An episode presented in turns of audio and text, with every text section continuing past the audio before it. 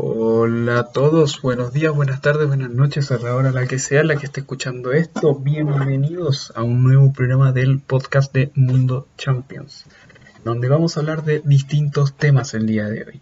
Hablaremos de todo lo que dejó la gala del The Best, los ganadores, el 11, y si alguno de algún, y también si es que hay alguno, algunas concordancias o incordancias, al menos mi opinión en general de todo lo que haya dejado la gala del The Best. Y también lo prometido, las notas de la fase de grupos de la UEFA Champions.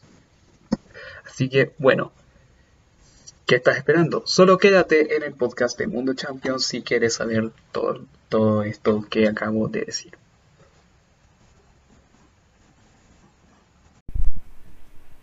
La Champions.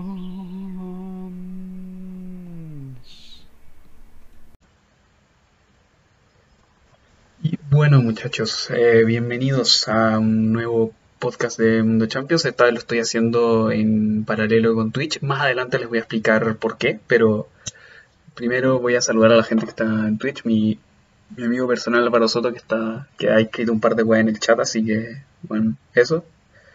Le, mando aquí un saludo, un saludo. Y bueno, vamos a empezar ahora a ver todo lo que dejó la gala del The Best ayer, al menos los premios más importantes, y mi opinión de ellos. Eh, vamos a ver el, el 11, cómo quedó el 11, puta. Aquí está. A ver. The Best 2020. Con, como siempre quiere decir, esta weá es muy. Esta weá es muy. qué sé yo. em, la mayoría de esto es improvisado, al menos para la gente que me ve en Twitch. Entonces, improvisado. Vamos a ver. Vamos a ver. Acá está. Acá está. Bueno. La categoría de mejor jugador la ganó Robert Lewandowski, que era casi obvio. La verdad es que esa victoria de Robert Lewandowski, dicen, opina la Universidad Remix. No he escuchado, no he escuchado aún, de verdad. No, no he escuchado esa canción, de, verdad. No he tenido tiempo para escuchar el, para escuchar el tema, bueno. Así que, eso, bueno. Sorry que escúchala en directo. Nah, no hay vídeo, culiao. Puta. No quieres enviarme el tema, pues, weón. Si esto también estoy, estoy grabando audio, weón. Esto también va a estar en Spotify, weón. Así que. Ya, pico. ¿Qué opinas del racismo? Puta. Hablé de eso en. Hablé de eso en el podcast de la semana pasada, weón. bueno, ya, ya, ya sé la referencia, pero hablando en serio, hablé del racismo en el podcast de la semana pasada. Si no lo habéis escuchado, weón, anda, anda Spotify, weón. Estoy hablando fuera de todo hueveo, weón.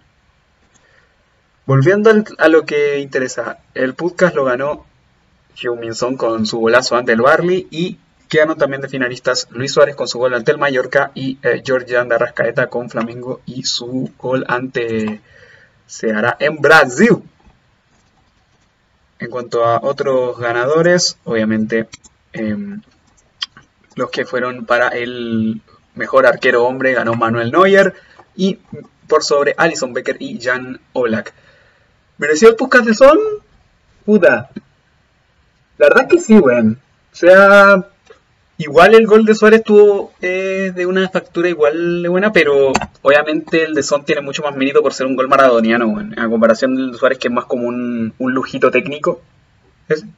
Y el otro de, de Arrascaeta era una chilena como al ángulo de, del, del, del área. Entonces, bueno, era, igual no tenía tanta, tanta dificultad como el, como el de Son, obviamente. Y bueno, pasarse al Barley, de, en, entre medio de ese gol yo esperaba que le pegaran una petada a, a Son, entre medio de todo eso, pero, pero bueno, se ganó el, el podcast. Mejor arquero ganó Manuel Neuer sobre Allison y Jan Oblak. Y en cuanto a mejor entrenador, lo ganó Jürgen El entrenador del Liverpool, por sobre Hans Dieter Flick. Y aquí es donde está la polémica. Por sobre Hans Flick y Marcelo Bielsa. Lo que yo opino. Marcelo Bielsa, la verdad es que, si bien entiendo todo el que hay mucha gente que lo apoya y que hay mucho, tiene muchos seguidores en cuanto a filosofía, en cuanto al entrenar, pero no merecía estar ahí. Y dice que yo creo que era para el del Bayern München.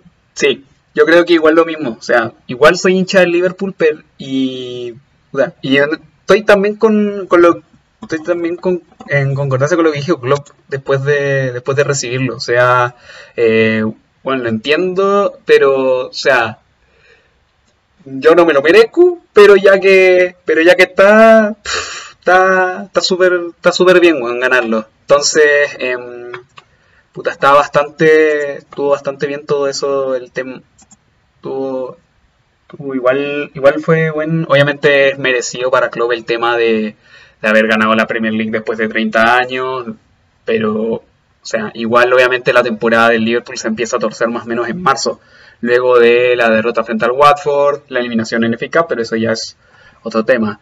Piensa, como dije, mm, me, me, quedaba como en medio en cuanto a, en cuanto a, o sea, igual entiendo toda la gente que lo aprecia, pero no, no se lo merecía ni cagando, weón. Y los otros que estaban en la otra lista más grande, que eran Zidane y Lopetegui, sí, Zidane y Lopetegui, em, eh, me quedan como en medio. O sea, Zidane obviamente no fue su mejor temporada la 19-20 con el Madrid, obviamente ganó la liga, pero obviamente liga con, una, con un número espectaculares después de la pandemia, pero pero obviamente es un técnico que está en el alambre un montón. Entonces, por eso yo creo que no llegó a la lista final. Y Lopetegui, puta, está bien todo lo que ha hecho en el. ¿Viste la reacción? sí, bueno, esa, esa es también otra, otra guata. Fue también un gran momento la reacción de, del, del CR7 después de que después de que se enterara de que no ganó, de que no le ganó ni a ni a Messi, ni al y a Robert, que yo, que honestamente yo creo que era merecidísimo y era casi obvio. Tuvo un gran año Robert Lewandowski en lo individual. Eh, tuvo a nada de la bota de oro y ganó prácticamente todo lo que pudo ganar con el Bayern München y también yo creo que es por eso por lo que debió haber ganado Hansi Flick en lugar de Klopp. Pero, puta, igual como hincha del Liverpool se aprecia todo esto, pero, puta, honestamente es esto por, porque no hubo balón de oro este año. En cuanto aquí, premio de al premio de los hinchas, se lo ganó un hincha brasileiro de um, Sport Recife que caminó como 60 kilómetros para ir a ver a su equipo. El premio de Best a la Best jugadora se lo ganó Lucy Bronze a Pernil Harder y Wendy Reynard. Y mejor, mejor entrenadora mujer, Sarina Biegman, que no sé de qué equipo es. Y la mejor arquera se lo ganó Sara Bujadi a nuestra Tiane Endler y premio Fair Play Matías Agnese. Y de ahí están las que están en el 11 de, las mujeres: Vivian Idema, Megan Rapinoe, Lucy Bronze y también, entre otras, Endler merecía el de Best. Buena pregunta, weón. O sea, la verdad es que yo no soy de ver mucho fútbol femenino, weón. honestamente, siéndote honesto, veo muy poco fútbol femenino. Por no decirte que no veo nada. O sea, obviamente conozco así como a las grandes jugadores, obviamente conozco eh, dónde están, qué sé yo, Alex Morgan, eh, las típicas, bueno, que Alex Morgan en el Tottenham, eh, otra más? Obviamente la tiene Ender con la Alfonso Davis que están en el PSG. Eh, y puta.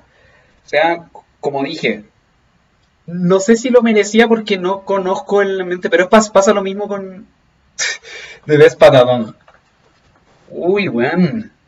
Es que de verdad, en toda esta temporada hubo, hubo hartos patadones, weón. Así que, así que también esa, esa decisión es difícil, weón. Esa, esa decisión es, es difícil decir entre vez patadón porque, bueno, uno obviamente no está esa categoría, pero uno ha visto tantos partidos, weón, que, y ha visto tantos patadones que es súper difícil decir, weón.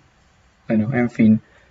Eso es lo que, eso es como, estoy también obviamente basándome en que por fin gente habla en el chat cuando, estoy al fin en directo, o sea, como, puta, las veces que hago directo del podcast, por fin hay gente que habla en el chat, entonces en eso me estoy basando. Eh, me están preguntando, Católica Pecho Frío, no quiero hablar, o sea, lo que pasó el martes demuestra que es pecho frío, pero no, no quiero desviarme de los temas de hoy. Y hoy vamos a ponerle nota a la fase de grupos de la UEFA Champions League. A los equipos, a los 32 equipos vamos a ponerle nota. Y antes de empezar, quiero dar así como unas pequeñas, este, un par de especificaciones. Primero, esta es mera y pura mi opinión. Si es que, si es que la gente que está en el chat en eh, Twitch o gente que ve esto en diferido tiene otra, tiene otra, mm, tiene otra opinión, está libre de poder decirla en cuanto a cualquiera de los 32 equipos que están acá. Y por cierto, para los que ven en Twitch, este es el, este es como el papel que tengo aquí como mi informe de nota. Eh, puta, me siguen preguntando weas que no, que no van con el tema, entonces ya, bueno.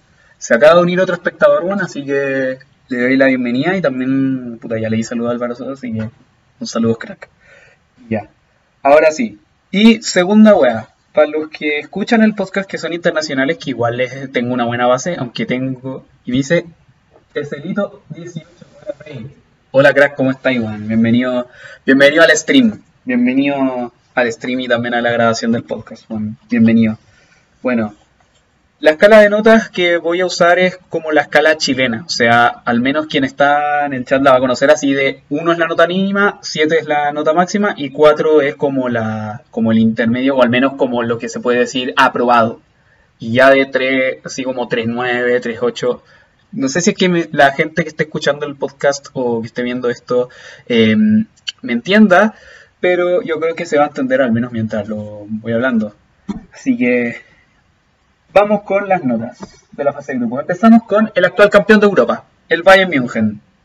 Le puse yo un 5-8. ¿Por qué un 5-8, man? Básicamente porque jugó un 60 o 70% más o menos algunos partidos, que obviamente que está en modo aplanadora y por eso, por eso tal vez se merecía que sea un 6 o un 6-3 o alguna nota parecía. Y me preguntan de nuevo la escala, sí, del 1 al 7, sí, un 5-8 le doy al, le doy al conjunto bávaro obviamente, al menos ahora mismo en el momento actual del conjunto bávaro, no está dejando tan buenas sensaciones. Y creo que sobre todo también las sensaciones que dejó en la vuelta contra el Atlético, que dejaron como... Y obviamente sacó algunos partidos, por ejemplo, obviamente el del Atlético de vuelta y el contra el Lokomotiv no valían nada, pero contra el Lokomotiv en Rusia le costó mucho. No sé si habrá sido, qué sé yo, el, el ambiente o el factor de que ahí había gente, o sea, que obviamente estaban los hinchas rusos y un par de hinchas que, está, que eran como, obviamente que podían, así, un, hinchas del Bayern que eran de Rusia y que tenían la fortuna de, estar en el estadio, pero eso ya es como un factor más puntual. Pudo sacarlo al último minuto ese partido. Y básicamente le pongo la nota 5-8 por eso. El resto, aplanadora, el 4-0 ante el Atlético, el partido merecidísima la victoria. Las goleadas contra el Salzburgo. Bueno, la goleada, porque fue creo que 6-2 en Austria y 3-1 creo que fue en Alemania. Voy a revisar a, voy a revisar ahora aquí. Espero no equivocarme. Espero no equivocarme. ¿Dónde está Champions League? Aquí. Opiniones del Inter. Ya vamos a llegar al Inter. Ya vamos a llegar al Inter. Estamos yendo grupo por grupo. Primero voy a ir por los del grupo A. Y ya en el grupo B voy a pasar a hablar de. Voy a pasar a hablar del Inter. Que ya que ya hay gente en el chat que me está preguntando, así que ya. Eh, este grupo A. Este fue la, el partido número 4. 3, 1, 3 a 1, 6 a 2 fue en Austria y 3 a 1 fue en, en Alemania las victorias para el Bayern. Si bien lo ves así, sí, bueno, es modo aplanadora, pero sacó algunos partidos de aquella manera. O sea, le costó mucho los resultados. Obviamente también las lesiones de Kimmich, Alfonso Davis afectaron también. Y eso también afectó. Y eso también obviamente afectó a que al menos contra el Atlético llevara un equipo mitad A, mitad B, y aparte de que también ya estaba clasificado en ese momento. Sí, bueno. 5-8 para el Bayern München. Vamos con el Atlético de Madrid, el conjunto del Cholo Simeone que le puso un 4-5. Eh, no me pareció muy, muy buena esta fase de grupo. Bueno, estuve a punto de ponerle un rojo casi. A punto, bueno, a punto de ponerle un rojo casi al, Atlético porque pasaron apenas algunos tramos muy flojos y. O sea, empezó. Empezó todo esto mal, puta, se me que empezó mal, perdón. bueno, empezó todo esto mal con eh, la derrota en, Eso mismo, eso mismo que está diciendo Celito. Fue poco contundente el conjunto colchonero. Hubo tramos de juego y tenemos otro espectador, Tommy la buena va. Saludos, crack, saludos. Saludos, Rayman. Con casi, casi, bueno, ter- tercer espectador que están, que están vivo acá en el stream, ya vivo.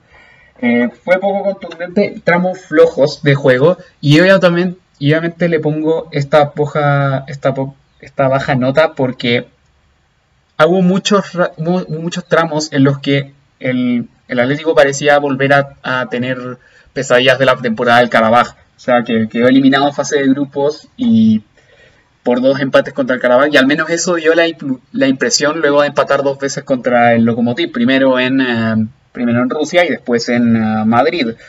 Después el partido del Bayern lo tenía dominado casi un... Dije el minito, ya, bueno. Puta, va a estar en la descripción del podcast, cabrón, mi Instagram, así, igual ya sé que, sé que. Ya. Bueno.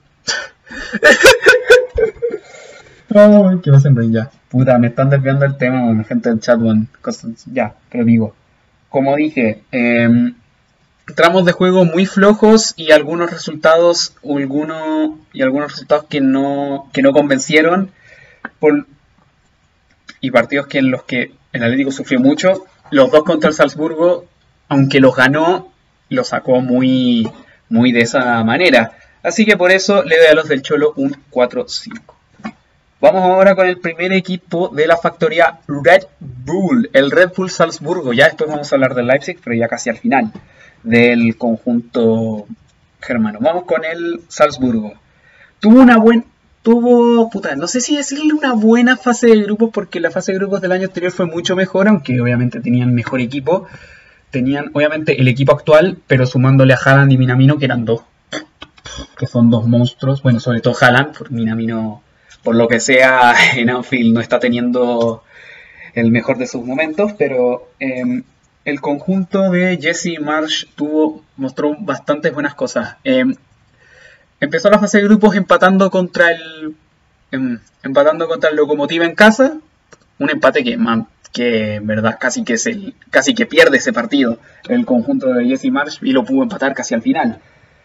Luego em, perdió contra el Atlético en em, en el Wanda Metropolitano pero haciendo muy buen partido y ya después la goleada contra el Bayern fue mitad que, la luchó pero no pudo ante un equipo que es prácticamente una planadora. Y el, y el segundo partido, el primer tiempo, se lo luchó bastante a los dirigidos por Hansi Flick. Pero bueno, eh, como estuvo también cerca la clasificación a octavos por segundo año consecutivo, como el año pasado también, eh, este, tenían al menos opciones para clasificar a la última fecha, por eso mi nota es un 5. Aunque como dije anteriormente, es un equipo peor al del año pasado. Es peor, pero pero igual pero de igual manera luchó obviamente grandes rendimientos. Tengo que destacar Dominic Soboslai, que hace algunos días se oficializó su traspaso al Red Bull Leipzig. Traspaso entre Red Bulls, no se podía saber eh, en dónde pudo acabar eso, aunque en verdad, obviamente, quiero decir algo del traspaso, no, o sea, no puede debutar obviamente ahora, sino que puede debutar ya hasta inicio del próximo año. Bueno, em, la nota para el Red Bull Salzburgo es un 5. Un poco más alta que el Atlético, pero un 5. Vamos ahora con el primer equipo ruso. Y dice, Soto, ¿te gusta Revilón? Sí, me gusta. Me- eh, de hecho, voy a decir una weá que, que, o sea, en cuanto a Tottenham, siento que en el partido contra el Liverpool que jugó el miércoles, pudo haber entrado Reguilón de inicio, honestamente. A mí Ben Davis, bueno, lo encuentro igual sobrio puta, y todo, y obviamente encajaba para lo que quería Mourinho en el partido, pero bueno, hubiera, hubiera puesto a Reguilón desde, desde un inicio honestamente, bueno, ya. Está aquí una, una pregunta off topic. Tal vez lea algunas preguntas así como en medio de, de todo esto, si es que si es que el chat se anima a tirar más preguntitas, pero o al menos que salga. Me gusta mucho más. Bueno, como, como dije, bueno. Obviamente, como dije, para ese partido te servía mucho más Davis, pero pero es mucho mejor Reguilón en ese sentido. Volviendo al tema de las notas, vamos con la número 4, la del Lokomotiv de Moscú, que tiene nota un 3. El primer rojo. Y la verdad es que hay creo que 10 o 11 entre los 32, weón. Al menos los conté antes de, de toda esta weá y eran 32. Uf, la verdad es que es dif- un equipo que ya lleva tres años seguidos, weón, dando como ilusiones de, de que va a hacer algo en Champions, weón, y se queda en la mierda, weón. Se queda en la mierda el, el conjunto ruso a pesar de tener tal vez un buen equipo. ¿Qué opinas de Lukaku? Como dije, estamos terminando el grupo A. Vamos al grupo B y vamos a hablar de después del Inter Álvaro. Así que, puta, estoy terminando el grupo A. Paso al grupo B, que en verdad tengo que, ten- tengo que empezar por los tres equipos que van antes del Inter, pero bueno, como dije, grupo B, ya lo de Lukaku, ya lo del Inter. Lokomotiv de Moscú, cara flojísima en algunos partidos, y si bien tiene un plantel al menos para competir medianamente en Rusia, medianamente en su liga, en la liga rusa, eh, obviamente no le da para la Champions y aunque igual tiene así como jugadores que tú pensáis así como que son medianamente de nivel, tipo obviamente Miranchuk, Anton, porque Alexei está en la Atalanta, y um, Krikoviak también, el ex del Sevilla y PSG, eh, Cerro plano, plano cerro. ¿Qué mierda estáis hablando, weón? Volvamos al tema, culiado. Eh, puta. Y la verdad es que sacando tres puntos del. Sacó tres puntos en toda la fase de grupo, los dos, los dos de los dos partidos frente al Atleti, que igual son meritorios, pero son obviamente por las tapadas de su arquero Quilerme. En gran parte, al menos él contra el Atlético en uh, Rusia, porque al menos en. Uh, porque la verdad es que el en Madrid no lo vi honestamente. Y bueno, terminamos con el grupo A. Pasamos al grupo B y empezamos con el Real Madrid. Nota 5. Y voy a citar aquí a un hincha del Madrid en Twitter que dice, no existe análisis racional para lo que ha sido esta fase de grupo y la verdad es que es verdad, weón. Ha sido como un alto y bajo, weón, tan salvaje que mm, empezó horrible perdiendo contra el Shakhtar en Valdebebas. Luego, empata contra el Gladbach a in extremis. Luego, le gana al Inter los dos partidos jugando bien, al menos el segundo sobre todo, porque el primero igual sufrió. El primero igual sufrió después de que, después de que fueran 2 a 2 en un momento. Después pierde contra el Shakhtar mal en Ucrania, jugando horrible. Y después le gana el Gladbach en... Y después le gana el Gladbach en, en Valdebebas con un gran Benzema, bueno, en fin todos estos altos y bajos, bueno, como dije, un resumen, era un resumen digno de toda esta fase de grupo, bueno, así que mi nota para el, mi nota para el Madrid es un, es un 5, un 5. Real Madrid igual Sergio Ramos, es verdad, bueno, es verdad, obviamente Sergio Ramos es el pilar que mantiene al Real Madrid, antes, obviamente, era Cristiano Ronaldo lo que mantenía al Real Madrid, lo que lo hacía temible, porque era Cristiano Ronaldo, así, obviamente también actualmente, sí. Eh, tienen razón en cuanto al en cuanto a que Real Madrid es igual a Sergio Ramos, claramente con cuatro espectadores, bueno, cuatro espectadores récord para, un podcast grabado así in situ, bueno. bravo, bueno. en fin, nota para el Real Madrid un 5. Vamos con el Borussia Mönchengladbach, el equipo de Marco Ross, que sorprendió en este grupo complicado con rivales difíciles, o al menos que se veían desde el sorteo. Los, le sacó un punto al Inter, al menos en, en Italia, y ya después en Alemania el Inter jugó mucho mejor en un partido en que el conjunto de Conte necesitaba ganar sí o sí. Se despachó al Shakhtar con un 6 a 0 en uh, Ucrania y 4 a 0 en Alemania. Facilito y le empató al Madrid en, en, Alemania. La verdad es que una muy buena fase de grupos de los de Marco Goss, aunque ya voy a empezar a hablar un poquito del sorteo, aunque en verdad hablé en un capítulo anterior. Voy a hablar tal vez en el, en el canal, pero tal vez al Gladbach no lo veo tan pre lo veo igual preparado para este sorteo contra este Manchester para los octavos contra este Manchester City, pero ya el Manchester City vamos a hablar un poquito después, bueno. Sí, un poquito después vamos a hablar del Manchester City. Pero bueno, por los puntos buenos que dejó el conjunto alemán, mi nota es un 6-1. Vamos con el Shakhtar Donetsk, bueno. Por fin pasamos de hoja luego de... Primero de los dos ucranianos de los que vamos a hablar, el conjunto del Shakhtar Donetsk. Bueno, en el... Le ganó los dos encuentros del Madrid. Eso ya hace que no tengan rojo el conjunto del el conjunto ucraniano. Le empató los dos partidos al Inter, aunque le cuestiono, es, le cuestiono una wea. Al menos yo que vi los dos partidos. Tanto el, tanto el de ida en Ucrania como el de vuelta en San Siro. Eh, fue un ratoneo extremo de, del Shakhtar y sobre todo es más cuestionable el ratoneo en la vuelta. Porque ahí, obviamente, está en un ratoneo en el que, bueno, con un gol podía clasificarte como primero de grupo. Y es algo que no se entiende de los, de, los dirigidos por Luis Castro, al menos en cuanto a ese ratoneo frente al Inter. Y otra igual que le baja la nota, las dos goleadas que recibió contra el Gladbach. Sin embargo, las dos guas que le son la nota, los dos, las dos victorias frente al Real Madrid y también Anatoly Trubin, su arquero que ha sido prácticamente el jugador, del jugador de revelación de la fase de grupos, el joven arquero del conjunto ucraniano. Ahora sí, vamos a lo que me pedía la gente en el chat, lo que me pedía la gente en el chat, hablar de Lukaku y del Inter. Vamos con el Inter. Ah, bueno, no sé si haré esta nota, pero se me hizo súper fácil ponerla. Un 2-5. Un 2-5 para el Inter. Como dije, bueno, no me costó nada poner esta nota. Nada, porque de verdad no se entiende lo que, lo que hizo el Inter esta fase de grupo. Primero, o sea, partí empatando contra el Gladbach, mal. Porque sobre todo en ese día ya sabíais que el Madrid perdió y podía y podíais ganar el partido y ponerte en ventaja y dar un golpe en la masa en el grupo.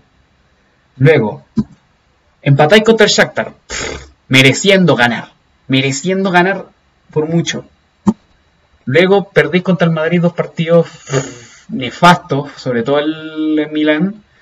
Y el, aunque, el, aunque Madrid el, el Inter obviamente me, eh, hubo algún momento en el que mereció el 3-2, pero, pero se quedó a la orilla en el conjunto de Conte. Y después le ganó al Gladbach el partido que tenía que ganar y empató con el Shakhtar otra vez. Ah, en fin.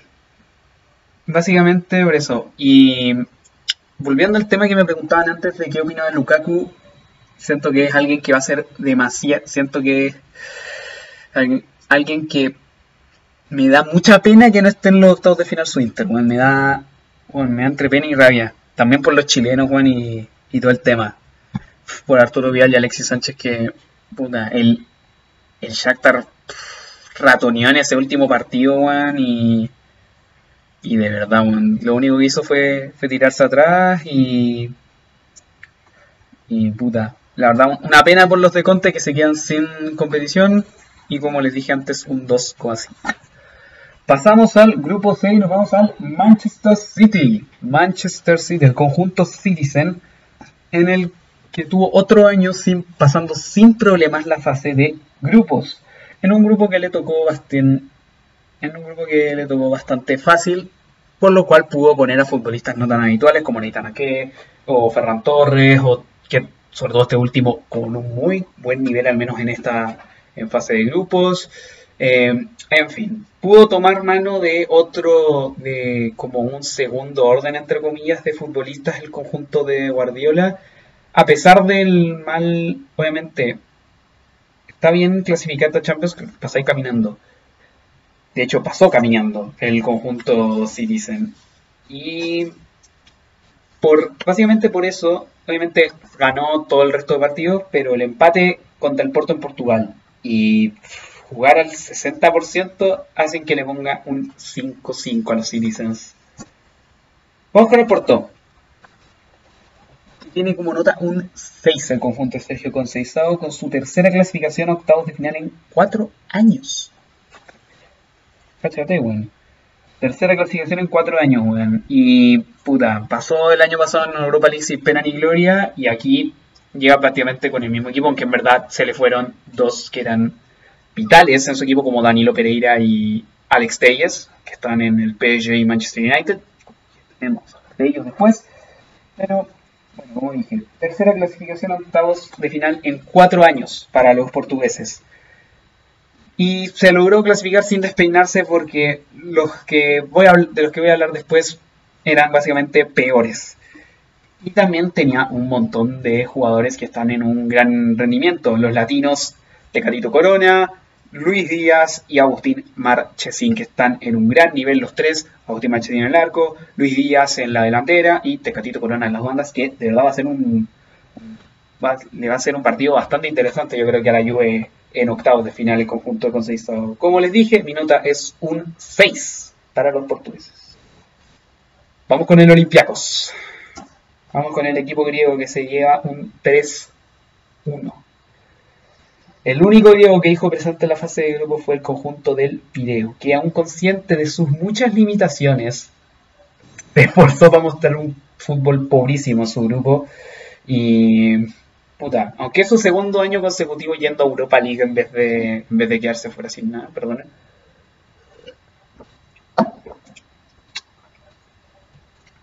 Em, obviamente mostró en algunos partidos un nivel muy pobre y le ganó obviamente el único partido al Marsella. La verdad es que ni vi ese partido, honestamente, pero de cierto el resultado me sorprendió, pero obviamente el plantel era malo y yo en las predicciones que lo había puesto, lo había puesto de último. Entonces, em, realmente, realmente em, se merece la nota que le tengo puesta. Un 3-1. Él creo que es un segundo, tercer rojo de esta nota.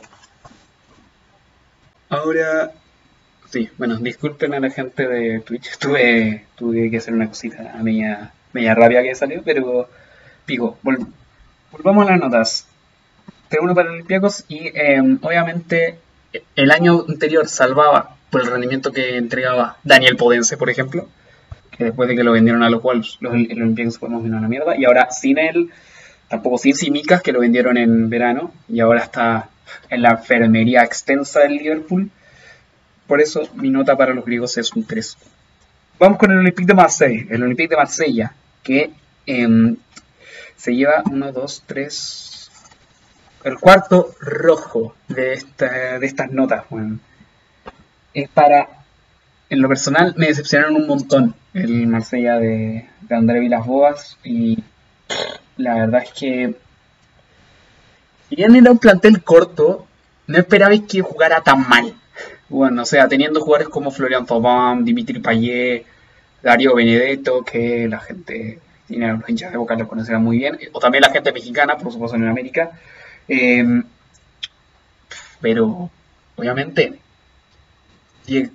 te llegáis después de creo que seis años sin disputar la Champions, un entrenador que igual es, bueno, tiene no sé decirle de mando media Champions lo que tiene André Villafuas porque estuvo en la primera mitad de temporada de en la Champions que ganó el Chelsea y después lo echaron.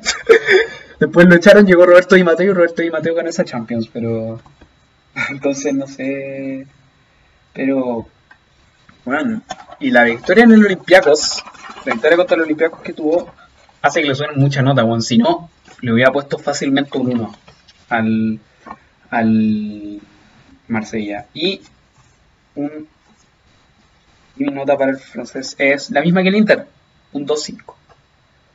Vamos con equipo querido, aunque esta camiseta me delate. El Liverpool de Jürgen Klopp. Que en su grupo se lleva también una, se lleva también una gran nota en ese grupo. La verdad es que tiene mucho mérito.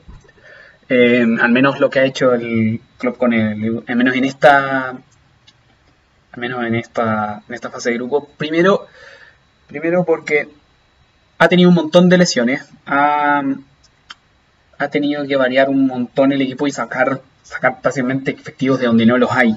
Con toda, con toda la gente que está en enfermería actualmente en el Liverpool. Digo enfermería entre comillas por lesionados, los que han pasado lesiones de Virgil, de Joe Gómez, de Thiago, que son una novedad.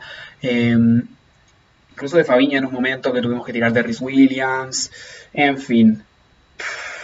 Una...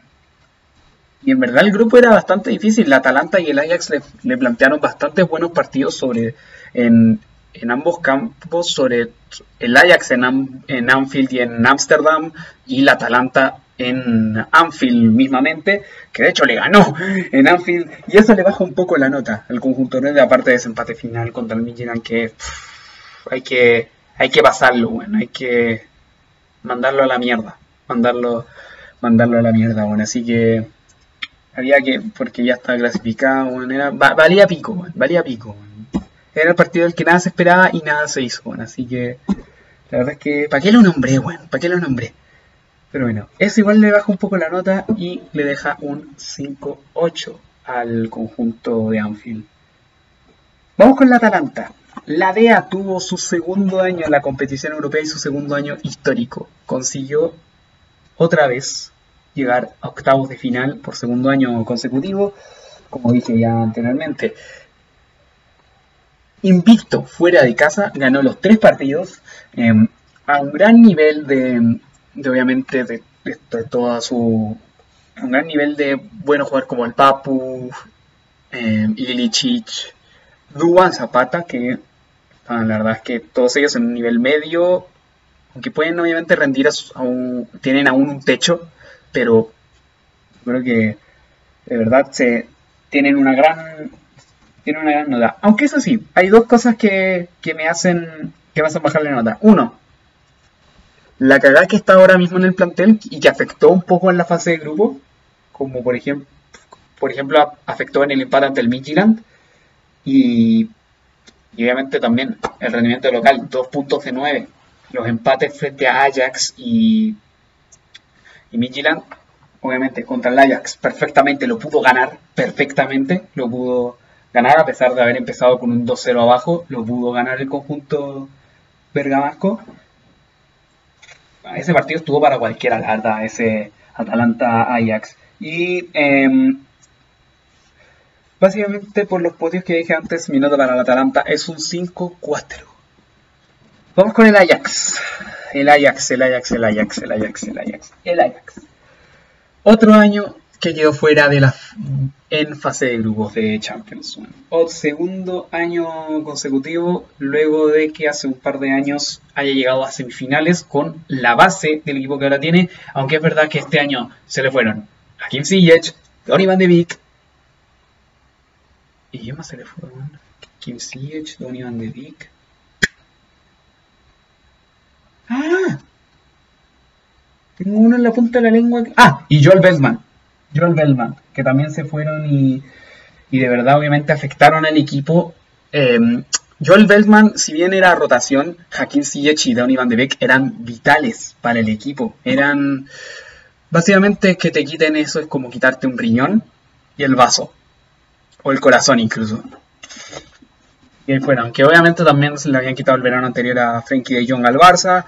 Ahora Donny Van de Beek y Joaquín Ziyech ambos tuvieron rumbo a la Premier. Uno se fue a Londres, el otro se fue a Manchester, pero en fin.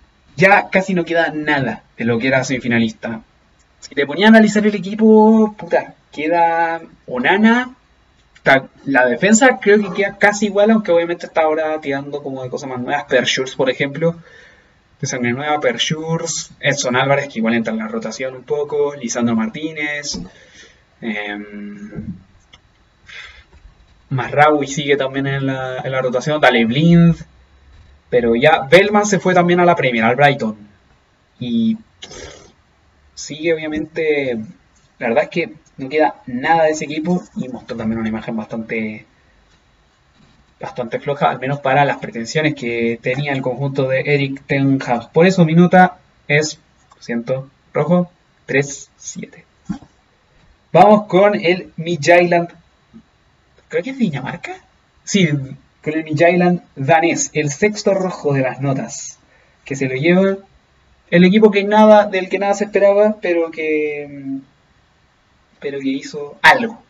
Algo hizo el junto danés, sacó dos puntos en último lugar, al menos no fue el peor de la fase de grupos, ya después vamos a ver quién fue el peor de la fase de grupos. Pero, bueno, igual, eh, un, obviamente podía presentarte con una mejor cara, eh, obviamente recibió la... Aunque eso sí, sorprendió, porque la única goleada que no esperaba, o sea, que yo pensé que iban a llegar muchas goleadas, pero que le iban a llegar así golear por doquier, bueno, pero la única que le llegó fue del Atalanta en la fecha inaugural, bueno, menos. Así que, puta, no hubiera sido, qué sé yo, un, 5, un 2, bueno, y te, te esperáis esa weá, pero le doy un 2-9, casi un 3, bueno, un 2-9. Y bueno, gente del podcast, voy a hacer aquí una pequeña... Sí, ¿qué les parece si damos una pausa? Y después seguimos con las otras notas de la fase de grupos. La Champions. Ah. Wow. Y ya estamos de vuelta con más Mundo Champions. Paré aquí porque tuve las notas de. porque vi las notas desde los grupos A al D. Y ahora nos toca darlas desde el grupo E, desde los grupos E al grupo F. Para votar estas cagas de hojas que imprimí. Ahora creo que se puede ver en el PowerPoint. Sí. Ahí está todo lo que escribí para hacer esta wea. Eh, bueno. Uy, subimos de espectadores, bueno, dos espectadores. Antes teníamos uno antes de ese entre medio del, del parón del podcast, bueno. Ahora tenemos dos espectadores, bueno, así que saludos a todos los que están. Saludos obviamente a todos los que están en Twitch. Si quieren huear en el chat, adelante, pongan algunos mensajes que yo creo que los voy a leer después de, después de dar las notas de los grupos E a la H. Empecemos con el grupo E con el Chelsea, con el Chelsea de Franquito Lampard. Los Blues les puse buena nota porque el grupo no era tan complicado y sacaron la papeleta, aunque yo esperaba que perfectamente, a pesar de todos los fichajes, puede que perfectamente ni la sacaran la papeleta de este grupo. Aunque conociendo el Chelsea es un Chelsea muy mixto, muy obviamente, obviamente el Chelsea como club es, puede estar es como Juan, un dicho que escuché hace unos meses, como un Lego, puede estar, obviamente te puedes hacer unas creaciones gigantes y a la otra vez se derrumba. Y eso es lo que, lo que es, el, es como el Chelsea en general. Y bueno, sin embargo, la nota esta vez es un 6. Es un 6. La verdad es que rindieron bien en casi todos los partidos. Empezaron con un empate contra el Sevilla en Stamford Bridge. Que, puta, la verdad es que fue un partido más o menos, honestamente. Eh. Eh, pero la verdad es que ahí no sufrieron en defensa y los fichajes que hicieron obviamente rindieron de muy buena manera. Ben Chilwell, Thiago Silva, eh, bueno, Kai Havertz no está rindiendo, pero Timo Werner, está, obviamente le están dando minutos porque tienen que apostar mucho por él. Eh, Hakim Ziyech, si bien ha estado entre medio de lesiones y algunas cosas, ha estado también en sí, es un muy buen jugador. Sí, es que hablamos también un poco anteriormente en cuanto a esas bajas del Ajax. Pero bueno, eh, el Chelsea sacó el 6, después le ganó fácil al Krasnodar 4-0 en casa. Y le ganó al Ren 3 0, creo que fue en Stamford Bridge. Voy a hacer de nuevo la revisión acá de marcadores. Grupo A, Grupo A, Champions League, tan, tan, tan, Grupo, E. Grupo E, Grupo E, Grupo E, Grupo E, Grupo E, Grupo E, Grupo E, Grupo E, Grupo E, Grupo E, ahí está. Y bueno, sí. Sí, le había ganado 3 a 0 al Ren en, en Stanford Bridge y después consolidó la, bueno, aseguró la clasificación ganando in extremis frente al Ren en Rossum Park. Y después ya los últimos partidos se encargó de golear al Sevilla para asegurar el liderato del grupo. Sevilla 4-0 y después empató con el Krasnodar en un partido que honestamente no le importaba a nadie.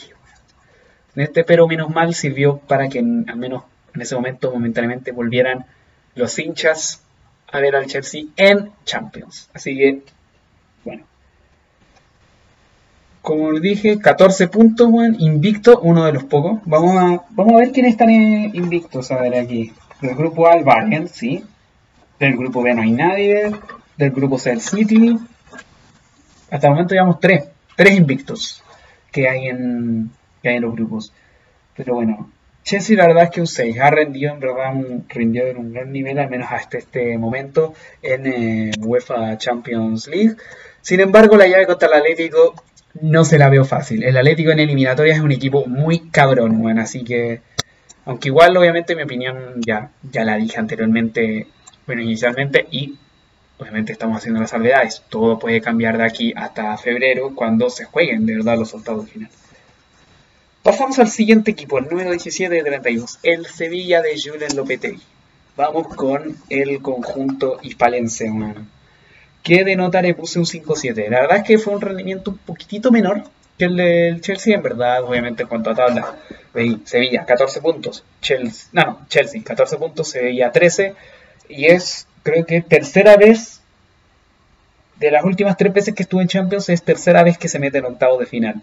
Las veces anteriores se metió Perdió contra el Leicester en octavo de final, después eliminó al Manchester United y cayó con el Bayern en cuartos de final. Y ahora se vuelve a meter.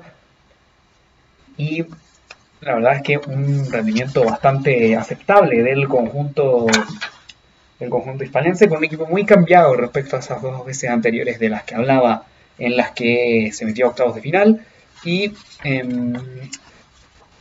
mostraron el juego que ya estaban acostumbrados, al menos la gente en la liga, y con el equipo que ganó la Europa League la temporada pasada. Prácticamente el mismo equipo, solo que con Cine de Banega y el fichaje de Iván Rakitic en el centro del campo. Obviamente también sin eh, uno del que ya hablábamos anteriormente, Sergio Reguilón, que era importantísimo en el Sevilla y Julen Lopetegui. Y después en. Y ahora Marcos Acuña, si bien obviamente no es el mismo rol y juega a veces un poco más escudero por, por necesidad y obviamente igual tampoco era el tema. Marco Acuña es mucho más extremo que, que, ser, que, que lateral. O al menos inicialmente yo pensé que el fichaje era para, para sustituir a Reguilón en esa, en esa parte, en, en este, ¿cómo se llama? En la parcela izquierda del conjunto hispalense.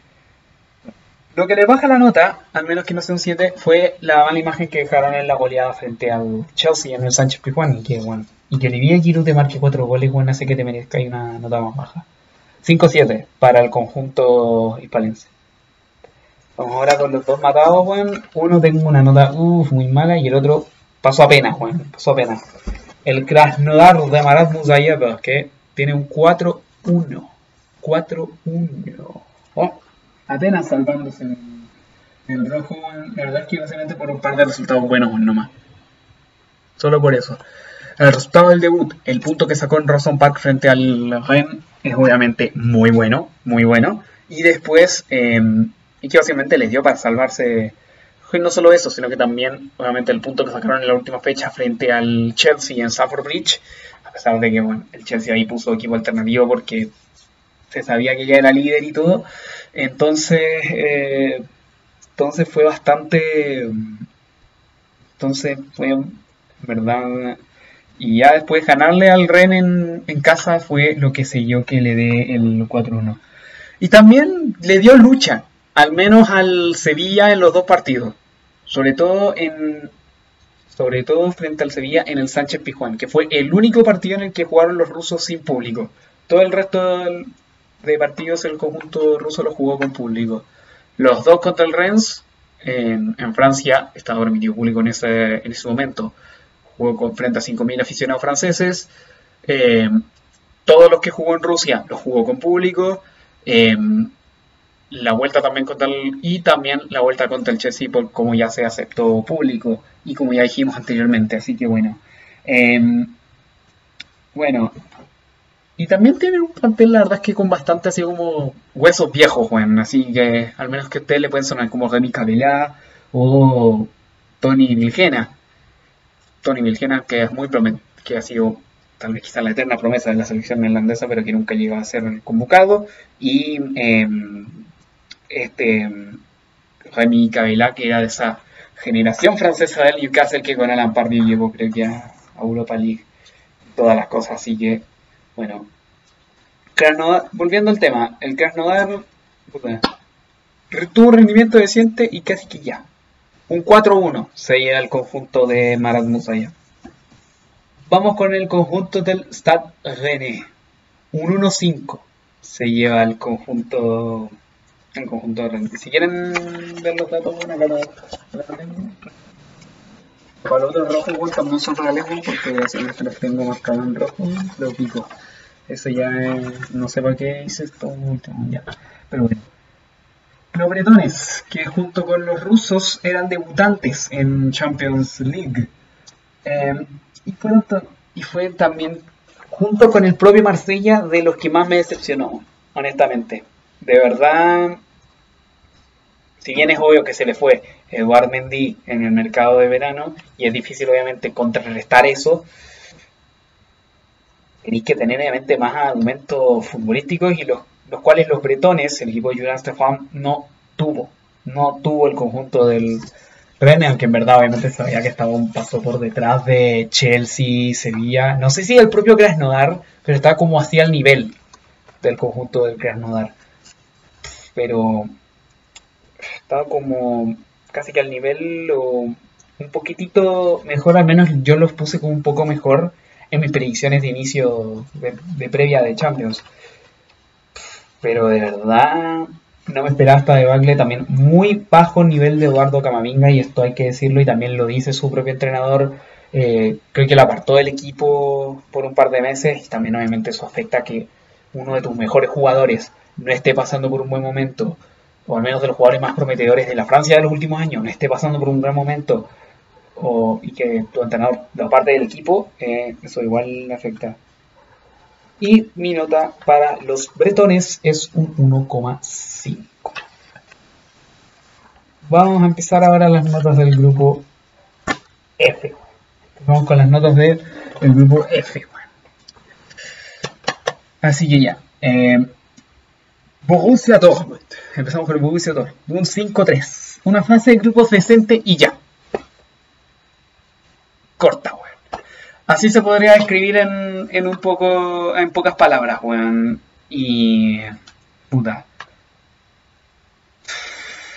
Y Lucien Fabre, su equipo, o al, menos el equipo que era de Lucien Fabre, ahora está, creo que Terzic el, el ayudante. Sí, Terzic es el ayudante de, de, de Lucian Fabre y ahora está de, interino. Hay que ver si es que puede conseguir al menos algún entrenador de aquí, al, de aquí a febrero. Pero tuvo una fase de grupos decente a pesar de que quedó líder de su grupo. Ya, al menos eso es lo que esperaba con su equipo exageradamente joven. Y que en verdad, Haaland otro año más como goleador de la fase de grupo. Sin embargo, yo creo que la lesión del propio Haaland les está afectando ahora tal vez le afectó un poco al nivel propio del, del Dortmund. Pues. Entonces, obviamente, al nivel propio del Dortmund en Bundesliga. Porque es un weón que te llega a hacer, bueno, hasta un póker en un partido, te puede hacer, te puede hacer de todo. Ese el delantero noruego, así que. Puta, pero bueno, como les dije, puntos altos. Las victorias frente a Zenit y Brujas, que eran básicamente obvias, bueno, era básicamente ya pasar. Sin embargo, la cara que dejó frente a la Lazio, tanto en Roma como en Alemania, fue bastante floja, sobre todo en Roma, que fue un 3-1 en el que no vio casi puerta, no apenas apareció Haaland con un golcito y de verdad, de verdad suerte. Y eso, la verdad es que una, una fase de grupo buen reguleque, como dije, decente y ya para el Borussia Dortmund. Em, de, esta, de este, fase de grupos y por eso mi nota, así como reguleque, un 5-3. 5-3. Vamos con la Lazio, el equipo de Simone Inzaghi, que tuvo un buen regreso a la máxima competición europea después de creo que 11 años sin estar en, esta competición. Y la verdad es que tuvo y terminaron invictos. Otro de los equipos que acabó invicto en esta competición. Luego de. Eh, acabó invicto luego de ganar. Ganó dos partidos y empató cuatro. Entonces invicto es como medio. Es como medio. Bueno, media capciosa esa agua, medio engañosa. Ese, ese dicho del del invicto de, de Borussia Dortmund, de, digo, del Lazio invicta, así que como, realmente el nivel obviamente es bueno. Joaquín Correa y Chiro Inmóviles son espectaculares delanteros los dos y también la verdad es que el, centro del campo está bastante bien constituido por Lucas Leiva, Luis Alberto y Sergei Milinkovic Savic son bastante están, están, están jugando a un nivel altísimo los dos y la verdad es que Lucas Leiva volvió al nivel en el que del cual. y es un jugador infravalorado en la historia del Liverpool, Lucas Leiva, honestamente. Bueno, entonces, A veces yo lo confundía con Dirk Out, lo confundía con Dirk Out, honestamente. Pero ya después se dejó el pelo corto y, ya no lo confundía más, bueno, pero ya. Eh, volviendo a la Lazio, la hepatitis, como dije, hace que le baje un poco la nota, pero el conjunto Bianco Celesti también otra cosa que la baja. El sufrimiento que tuvo para clasificar, el empate en la última fecha frente al Brujas, ese empate, y gracias, y gracias. Entonces, bueno, eso. Mi nota para Lazio un 5-9, a pesar de, de todo lo que dije, sobre todo por el invicto. Que igual lo vi y decir, bueno, no está tan mal, weón, pero igual hay que pensar que en 2018-19 Napoli se fue de la fase de grupo, weón, perdiendo un partido. El final contra el Liverpool, y el Liverpool, que fue mucho más irregular, al final terminó saliendo campeón de esa edición, weón. Entonces, es terrible. es terrible raro eso. Entonces, en esto al menos cae casi la Lazio de Simone Inzaghi esta vez. Vamos con el Brujas de Bélgica. Ya después ahí nos quedan los del grupo G y ya después. Vamos con el Brujas Bélgica. El conjunto belga estaba en un grupo en el que obviamente no eran los favoritos, obviamente estaban por detrás, o al menos un escalón por detrás de Lazio y Borussia Dortmund, pero estaban casi que a la par del Zenit. Aunque el Zenit igual obviamente tiene un, tenía un buen plantel para estar dentro de Rusia, pero no, obviamente no es, em, no es este, obviamente no eran favoritos claros. Entonces, em, en fin, eh, estuvieron a punto de dar la sorpresa. Ganaron puntos en cotejos en, en partidos difíciles, obviamente obviamente que está bien. Y le ganó los dos partidos al Zenit, uno in extremis en el 92, creo que hizo el gol. Que fue obviamente en, ese, en esos dos partidos que fueron de inicio de la, de la actual edición de Champions. Que fueron la. que fue así la victoria del Brujas frente en, al Rusia frente al Zenit. Y también sacó un punto frente a la Lazio en, en, en Bélgica, pero no sacó los. pero no saltó los tres de Roma. Y ese palo estuvo a punto de. Del, estuvo a punto de entrarlos y, y que hubiera, y le hubiera subido un montón la nota. De verdad, honestamente, yo. Haber entrado a esa pelota, al menos, Juan, si es que pueden tener alguna reproducción del partido, vean el partido de nuevo del Lacho Brujas, Juan. Al menos cuando tengan tiempo. Y van a ver que, Juan. Después del palo del minuto 90, yo creo que honestamente. em, entraba y les ponía mucho más nota, Juan. Pero. Puta. Sin embargo, la cara que mostraron frente al Dortmund, donde recibieron dos goleadas, bueno, que era casi que lo normal. Bueno, el año pasado mostraron también una cara casi peor en el grupo del Real Madrid y el PSG, pero bueno. Eh, el Brujas tiene nota un 4-5. 4-5. Vamos con la última del grupo F. El Zenit de San Petersburgo. Uy, ese día que no ponía rojos. Un 2 para los de Sergei Sebas que tuvieron una imagen deficiente en esta fase de grupos, cuando se les esperaba que hiciera más, sobre todo con el plantel que tienen y por el grupo que les había tocado, que a priori obviamente no eran los favoritos, pero podían al menos hacer un poco de daño, obviamente con los jugadores que tienen, de Jan Lobren, eh, Artem Tiuba, Sebastián Driussi, Wilmar Barrios, en fin. Eh, es un plantel igual que dices en un que igual es que igual es bueno al menos pero sin embargo fue el sin embargo por el grupo que les gusta sin embargo fue el segundo peor equipo de toda la fase de grupos el segundo peor equipo solo por delante del Ferencváros del que vamos a hablar después y que tiene una y que tiene como es lógico una peor nota que el conjunto pero sin embargo, por eso los de CEMAC se llevan un 2.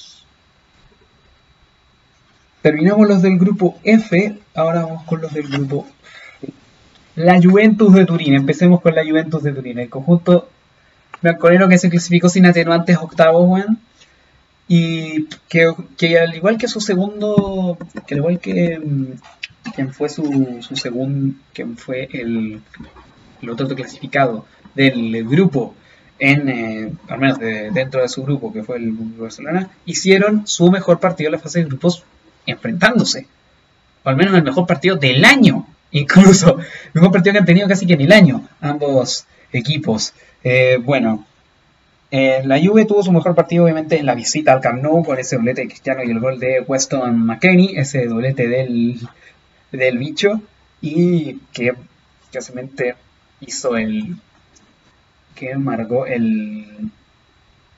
Sin embargo, le baja un poco la nota haber sacado algunos partidos de aquella manera. Si bien, por ejemplo, el debut contra el Dinamo de Kiev es un poco mixto porque Cristiano no estaba por tema COVID. Em, ¿Qué más? ¿Qué más? ¿Qué más? Sí, Cristiano no estaba con por tema COVID, pero obviamente el plantel era mucho mejor que el del Dinamo de Kiev. Entonces, em, sacó, como dije, partidos de aquella manera. No solo ese, sino que también la, visita del Ferencváros a Turín la sacó muy de esa manera. Había partido perdiendo el conjunto bianconero de ese partido, pero terminó 2 a 1 a favor de los de Pirlo ese encuentro. Y como dije, tal vez también el momento de que no es tanto como un convencimiento general en cuanto a Pirlo, o que no hay como un consenso en cuanto a, así como convencimiento en cuanto a Pirlo. Eh, por eso yo creo que la nota de la Juve es un 5 5. Vamos con el Barça de Ronald Koeman. Polémica, weón. Polémica, Julián. Polémica mostró una gran cara en la fase de grupo, básicamente porque también Dinamo de Kiev, en varios. No, pero. Puta, no puedo decir el barbón, ya, pero. Quería hacer la vuelta en Barcelona, pero. Pero no me funcionó. Pero. Y al igual que la Juventus, hizo el mejor partido del año frente a su rival. O sea, el partido del Barça contra la Juventus es brillante. El que hizo en, en Turín esa goleada, a pesar de que también, obviamente, a la Juve le anularon un par de goles en el bar, em, algunos que, si bien yo veía algunos como muy dudosos, otros, otros no tanto, en fin. Eh, puta, no me llamo Pero bueno. Em, sin embargo, el, obviamente el nivel de los rivales del grupo igual como que hace que le baje un poco la nota, pero el nivel obviamente es bueno, pero el partido frente a la Juventus, pero la cara que mostró frente a la Juventus en casa, en el partido que les hace perder el liderato frente al mismo equipo de Pirlo, hace que mi nota para el conjunto de Kuman sea un 5. Un 5. Vamos ahora con los otros dos del grupo, que eran que son básicamente dos rojos, bueno. Dos rojos como son el Dinamo de Kiev y el Fenerbahce. Empecemos por los por los ucranianos, bueno que similar a sus compatriotas se van a se van a se van a Europa League similar a sus compatriotas aunque estos obviamente con un obviamente aquí este con un rojo el conjunto de la capital ucraniana mostró un nivel paupérrimo aunque obviamente se sabía que era uno de los equipos que estaba muy por detrás de Barcelona y Juventus en aquel eh, grupo sin embargo em, aunque nuevamente le aumenta en cuanto a puntaje, de en cuanto a nota, que sacó puntos donde tenía que sacar. Sacó uno, bueno, le terminaron empatando frente al el Berenbal, se terminó empatando en Hungría, pero terminó ganando en su casa en Ucrania al Ferencváros y era el partido que tenía que ganar para meterse en la UEFA Europa League. Y así que por eso no se merece una tan mala nota y se pone un 3-5 el conjunto ucraniano. Y terminamos el grupo G con el Ferencváros, el conjunto húngaro casi ni que se presentó a la fase de grupos de esta UEFA Champions League. Apenas el puntito frente al Dinamo de Kiev en Hungría. Y puta, hasta la próxima. Y ahí goleadas por aquí y por allá, recibidas de el Barça y una de la Juve en casa, que fue ese 4-1 en el Puskas Arena. Y después el eh, y después obviamente la derrota que tuvo en Turín y en fin no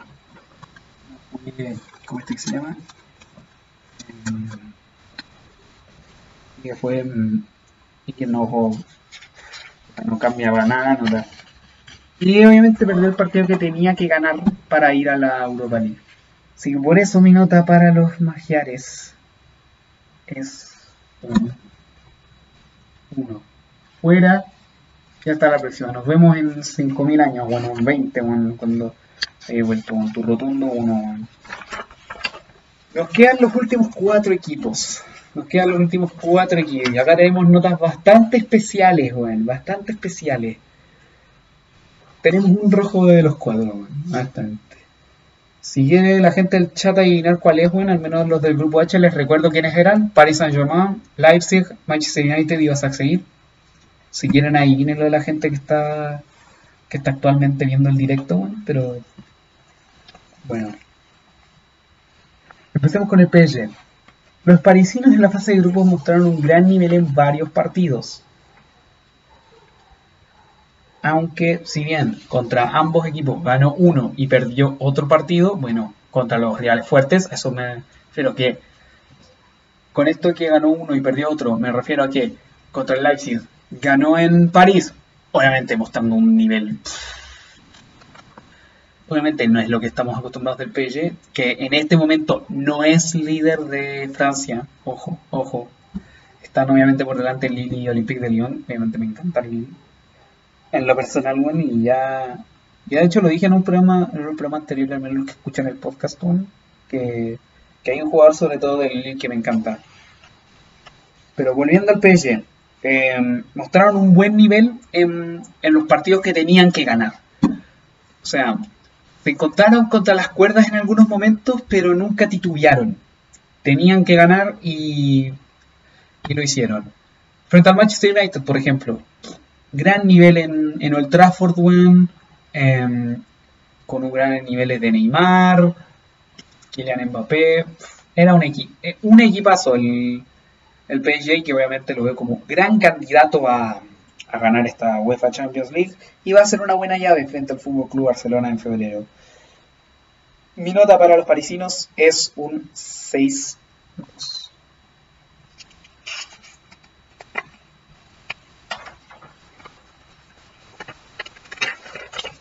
Vamos con, vamos con la última nota, la del Red Bull Leipzig. Vamos por la del Red Bull Leipzig, que es el segundo equipo de la bebida energética de esta fase de grupos. Los anteriores, el anterior fue el Salzburgo. Pero bueno, este em, en, nivel, en cuanto a nivel de juego es sin duda el mejor de la fase de grupos, al menos en lo personal. Ver un partido del Leipzig era bueno, casi que belleza para mis ojos. Y también en el último, y también le pasó casi un poco lo mismo que al PSG, que ganaron un partido frente a un rival fuerte y otro frente a eh, frente y otro y el otro lo perdieron. Le pasó frente a Manchester United y PSG, que ganaron en Alemania frente al PSG, pero perdieron en Francia. Y ganaron en Alemania. Y obviamente también una cosa, en Alemania están invictos en el Red Bull Arena de Leipzig y también em, le ganó al Basaksehir, eh, también le ganó los dos partidos al Basaksehir. Quiero que eso era básicamente, al menos de base para PSG y Leipzig. Si le gano los dos, que en verdad para los tres era bueno. Si le gano los dos partidos, estoy dentro, bueno. Estoy dentro. Así que, bueno. Si bien no estuvo exenta de sufrimiento esa clasificación en la última fecha frente al Manchester United, mi nota por sensaciones de juego del Leipzig es un 6-4. Nos quedan las dos últimas notas, Juan. ¿Adivinan cuál es, la, cuál es el rojo, Juan? Yo creo que no, Juan. Yo creo que no. Yo creo que se lo van a esperar. Pero nos toca el... Voy, voy a buscar la camiseta, Juan, para, hablar mejor de, ellos.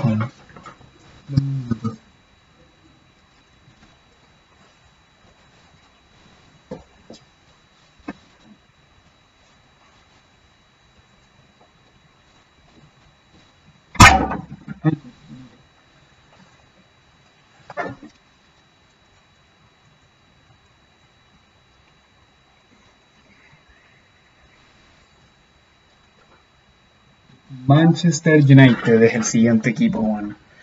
Los Red Devils, una temporada en cuanto a Champions de ni frío ni calor, eh, en la que se quedaron a la orilla de estar entre los 16 mejores y la verdad es que hubo partidos realmente excelentes y otros realmente horribles. Los de Solskjaer mostraron en algunos partidos. Contra el PSG en Francia se le da muy bien a Solskjaer, por lo que sea, por lo que sea, por lo que sea en Francia, porque en el Trafford ya sabemos cómo va la cosa.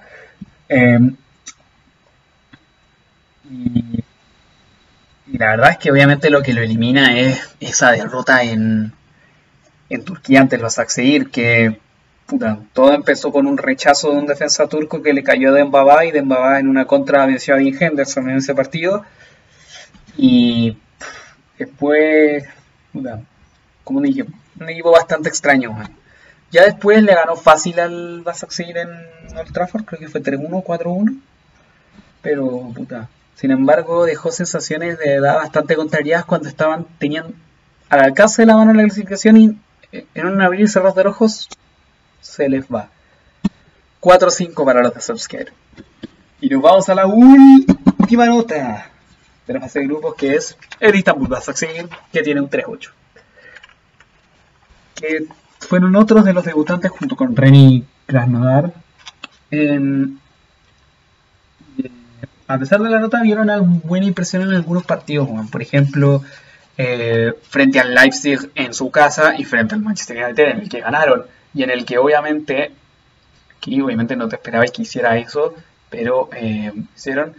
Lo del racismo, obviamente como ya también me lo habían preguntado antes en el chat, ya hablé del tema del racismo en el capítulo de la semana pasada, en el capítulo 10 del podcast, así que si quieren ir a Spotify a escuchar al menos la parte en la que yo opino del racismo, pues pueden ir. Pero no nos vamos a referir al menos al tema del racismo del último partido del Basaksehir frente al PSG ahora.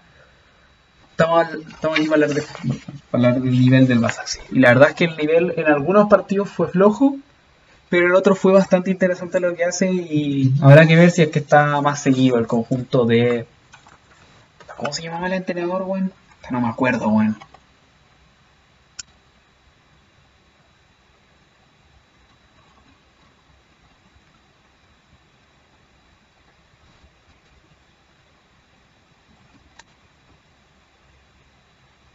¿Cómo se llamaba el entrenador? Puta. Está aquí cargando, weón. Aquí Static Lineups. Lineups. Puta. Okan Buruk. La verdad es que tuvieron. Tienen obviamente algunos futbolistas que. que no sabía de su existencia hasta ahora. Como por ejemplo. Dembaba o Nasser Charlie, que mostraron la verdad que un nivel decente, porque la verdad que esos dos tienen nuevamente experiencia en Nasser Charlie en equipos como el Tottenham, Mónaco, em, ¿qué otros más? Eh, Tottenham, Mónaco, West Brom. Tiene un buen nivel al menos para estar en Premier, al menos hace algunos años mostraba un gran nivel para estar en Premier Nasser Charlie y después ya obviamente decayó el nivel del belga y eh, por eso cayó en este equipo. Y la verdad es que eh, les doy un rojo apenas, obviamente por la buena sensación que dio contra el Manchester United en, eh, en casa. Pero me- contra el Manchester United del Old Trafford se llevó una goleada. Y contra el Leipzig, la verdad es que el Leipzig se quedó corto en Alemania. Y, pero nos regaló un bastante buen partido frente al Leipzig en Turquía, que fue el mejor de la fase de grupos, sin duda. Así que mi nota para los turcos es un 3. Y se acabaron las notas, muchachos. Se acabaron las notas de la fase de grupos. Y también, como se acaban las notas, se acaba el programa del día de hoy. Espero yo, honestamente, que les haya gustado de su parte. No olviden escuchar el podcast en... eh, muchas gracias, la verdad, a todos los que escuchan semana a semana el podcast en eh, todas las plataformas que está disponible. Google Podcast, Apple Podcast, Spotify, entre otras muchas que yo ni me sé, porque solo estoy realmente, enterado de lo que pasa en eh, Spotify o en eh, las otras partes, o sea, en Spotify y en Google y Apple Podcast. Pero bueno, muchas gracias por escuchar, por escuchar una vez más el penúltimo programa de Mundo Champions del año con Chitumare, la cámara. Y también le quiero aquí también en el podcast agradecer a toda la gente de Twitch que estuvo en esta versión oficial. Eh, hablando de la gente de Twitch, dígame su opinión acerca de mis notas. Eso es lo que quiero saber porque ya dije en, en un inicio que esta es mera y eh, exclusivamente mi opinión. Si es que ustedes los que están en el, en el live, o al menos los que verán esto en diferido, tienen alguna otra opinión, adelante, díganlo. Digan, digan su opinión de cada uno de los equipos y, em, y así eh, vamos a ver todos felices. Y así y es todo bueno. Eh, el próximo, la próxima semana vamos a hacer el programa especial de fin de año. Voy a hacer así como un resumen, lo que ha significado este año tanto para la Champions como para el podcast en general y para el canal, para todo lo que significa este proyecto de Mundo Champions, porque recién nos aventuramos este año a, a esto, bueno, así que eso. Eh, la próxima semana va a ser como una como un recopilatorio así bastante bonito, no sé si emocional, pero será bastante bonito volver a volver a revivir así momentos de la, de la propia Champions y de y del propio podcast acá. Así que bueno, eh, los que ven esto en diferido, déjenme su opinión de las notas en los comentarios de YouTube o ya algunos ya algunos estuvieron opinando en el chat y la verdad es que muchas gracias porque ya tuvimos un récord entre comillas de la gente que estuvo en Twitch viendo viendo a la vez que se grababa este podcast. Eh, no olviden seguirme en mis redes sociales, en mi Instagram donde aparezco fachero, guapo, fresquísimo. Y no olviden también seguirme en mi Twitter y obviamente en el canal de YouTube de Mundo Champions y también en Twitch donde como dije antes, ahora mismo estoy en vivo. Bueno, otra vez les doy las gracias por escuchar semana a semana este podcast y también, y la próxima semana les voy a discar también las sentidas palabras que tendré em, en el último programa del año. Así que bueno, los espero la próxima semana. Yo creo que el programa lo voy a subir la otra semana, o sea, que a una semana para Navidad. Tal vez lo suba el propio el propio 25 y pero lo grabe antes, no sé. Ahí voy a ver. Ahí voy a ver, bueno. Voy a ver qué onda. Si el 25 no amanezco no amanezco para el paloyo, voy a lo subo ahí o si no lo subiré el 26 o Ah, pico. En fin. Bueno, espero, como les dije, espero que les haya gustado el programa del día de hoy y nos vemos la próxima semana para el último podcast de Mundo de Champions del año. Adiós.